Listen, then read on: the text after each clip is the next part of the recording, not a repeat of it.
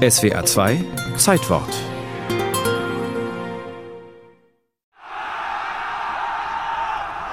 Das Königreich Schweden war nicht irgendein Königreich. Es war im Verlauf des Dreißigjährigen Kriegs auf bestem Weg, eine Großmacht zur See zu werden. Das Ziel stand fest, aber es haperte an der Ausstattung. Erst ein Jahr war es her, dass die schwedische Flotte gegen das katholische Polen eine empfindliche Niederlage erlitten hatte. Das sollte sich nicht wiederholen. Garant für künftige Siege sollte die Vasa sein, ein Schlachtschiff von gigantischen Ausmaßen unter dem Namen der alten schwedischen Königsdynastie.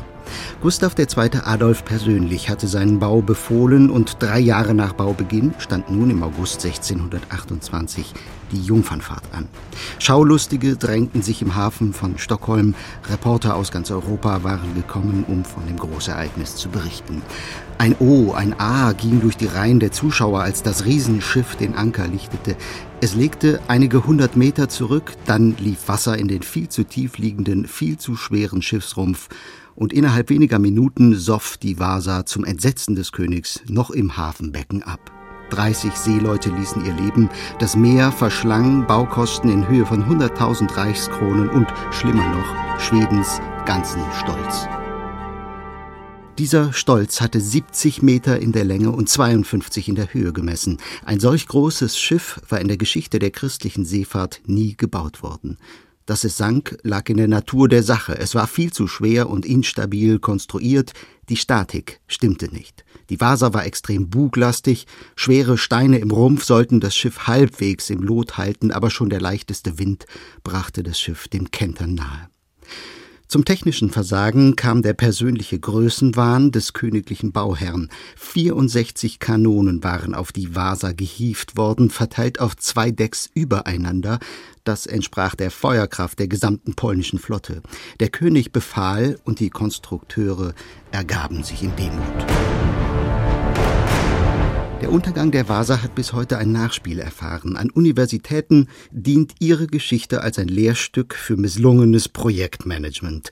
Allgemein ist vom Vasa-Effekt die Rede, wenn überambitionierte Projektierung und fehlerhafte Umsetzung unheilvoll zusammenspielen. Dieser Effekt beschreibt inhaltlich einen historischen Vorgang mit seinen katastrophalen Auswirkungen, bei dem in der Anweisung eines politischen oder rechtlichen Vorgesetzten die ablehnt vorgetragenen Einwände von Untergebenen und deren Hinweise auf naturwissenschaftliche Gesetzmäßigkeiten autoritär übergangen oder ignoriert wurden.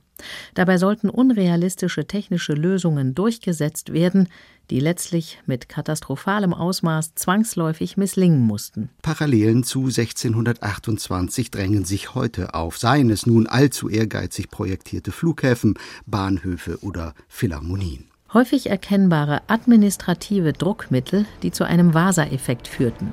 Angeblicher Zeitdruck, sogenannter Kostendruck, sogenannte letzte Chance, sogenannter Personalmangel, sogenannte Anforderungen des Marktes.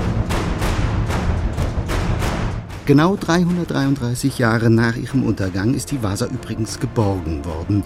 1961 wurde eigens für sie ein Museum errichtet. Schwedens Stolz besteht heute vor allem darin, das weltweit einzig verbliebene Schiff aus dem 17. Jahrhundert nahezu unbeschädigt präsentieren zu können. Und das nur dank einem maritimen Jahrhundertflop.